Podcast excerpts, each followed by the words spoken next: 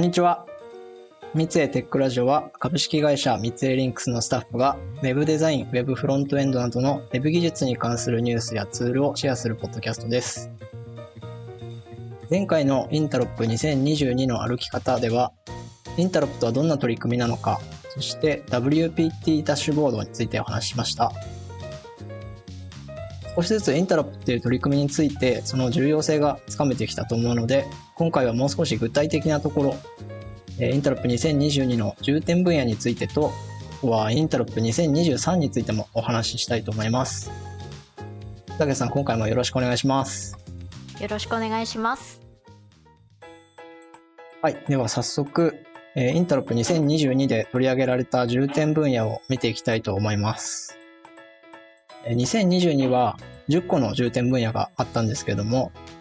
この中で佐竹さんが特に注目していた重点分野ってどれですか？えー、そうですね。ダイアログエレメントとか CSS スクロールスナップを含むスクローリングなんかは結構使う機会が増えてきてますし、ビューポートユニットに至ってはブログ記事を書きましたけど、うん本個人的な思いで選ばせてもらうとするとカスケードレイヤーとサブグリッドですかね。なるほど。私はまだ両方ともあんまり使ったことないんですけど、確かに今後使っていきそうな2つですよね。はい。その2つが2021年から22年にかけて私が実際に使いたかったのに対応ブラウザが限られていて使えなかったっていう分野なんですよね。じゃあまずはカスケードレイヤーの方から簡単にどういうものか聞いてもいいですか？はい。カスケードレイヤーはざっくり言うと CSS プロパティの優先度をレイヤー単位で管理できるアットルールのことですね。まあ、これまではレイヤーっていう概念はななかったというか、まあレイヤーは1つしかなくて、基本的には CSS 宣言の詳細度と順番によって最終的にどのスタイルが当たるのかが決定されていたっていうイメージですよね。そうですね。プロジェクトが大規模になって CSS が複雑になっていくとどうしても CSS が思い通りに当たらなくてインポータント使っちゃうみたいなその場しのぎの解決に陥ってしまうケースがやっぱりあったりするので、まあ、カスケードレイヤーを使ってそのあたりを改善できるといいですよね。はい。これまで SAS と BEM を組み合わせてできるだけ詳細度が高くならないようにしたりコンポーネント単位に CSS ファイルを分割して衝突を避けやすくするとかいろいろ工夫してますけどカスケードレイヤーを効率的に使えば CSS をもっと分かりやすく管理することができるようになるんですよね。ただこれ多分きちんと設計してから書かないと今度はインポータントの代わりにアットレイヤーがどんどん増えていって余計分かりづらくなっちゃいそうですよね。うん、それはわかりますね。そうするとやっぱり構造だったりカテゴリーを意識したレイヤー設計は必要ってことになりますよね。ちなみに佐竹さんだったら例えばどういうレイヤーを作りますか？そうですね。うん、レイヤーをフロックスだったりスマックスのような構成で分けて使いたいですかね。優先度の低い方から順番にサイト全体に関わるリセットだったりベースのレイヤーを持ってきて次にサイトの共通パースとなるレイヤーでその次がコンポーネントモジュールのレイヤーでで最後が調整系のテーマとかユーティリティのレイヤーといった感じにレイヤーごとに優先順位を決めて重ねていくイメージで考えています。うん、まさにカスケードって感じですね。ちなみにこれって、なんかその新規構築とか分量とかいろいろプロジェクトあるんですけど、どういうプロジェクトでも使っていけるもんなんですかね？はいもちろんウェブサイトの新規構築から取り入れて破綻しにくい設計をしておくっていうのもいいと思いますし、うん、あとは古い CSS が存在しているところに CSS を追加するような場面でも使えますよね。ただレイヤーでない CSS はいわゆる無名レイヤーと同じ扱いになるので名前付きレイヤーより優先度が上になるんですよね。なのでこの場合ちょっと工夫が必要かなって思います。ああ、無名レイヤーの方が優先度高いんでしたっけ？はい。これはどうすればいいんですか？はい、えっと、既存の CSS を触らずに残しておきたい場合は、アットインポートの名前付きカスケードレイヤーとして CSS を取り込んで、新しい CSS より優先度が低くなるように設定します。ああ、なるほど。無名レイヤーのまま扱うんじゃなくて、あくまで名前付きレイヤーとして扱って、レイヤー単位で優先順位を決めるってことですかね。そうですね。はい、ありがとうございます。じゃあ、えー Cascade Layer はこの辺にして、続いて Subgrid について話していこうと思いますが、Firefox では2019年っていう、まあ、結構早い時期に実装されてたんですけど、まあ Safari でもバージョン16から使えるようになりましたね。はい。 Subgrid を簡単に説明すると、親要素で指定した CSS グリッドの設定を孫要素にまで伝播させることができる機能です。まあ、わかりやすい例だと、画像とタイトルと説明文がこう縦に並んだようなカードレイアウトのパーツがいくつか横並びになっているデザインを想像したときに、タイトルとか説明文の長さによっては、その横に並んでいるカードの高さが揃わないってことがあるんですよね。そうですね。そういう高さのばらつきを以前は JavaScript で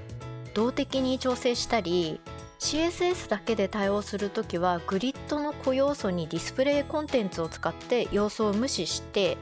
孫要素でさらにグリッドとかフレックスを指定するような対応をしていましたよね。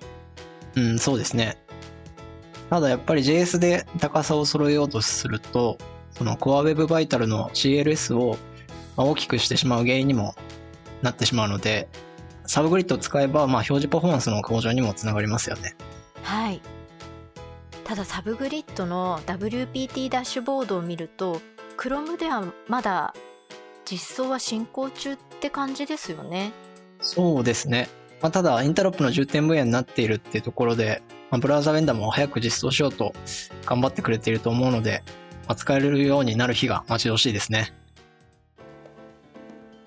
はい。では、2022年の話はこの辺りにして、えここからはインタロップ2023について話したいと思います。えっ、と、前回のテックラジオでお話しされてましたけども、重点分野の広報を GitHub のリポジトリで公募していたんですよね。はい。公募していた内容は大きく分けて2種類あります。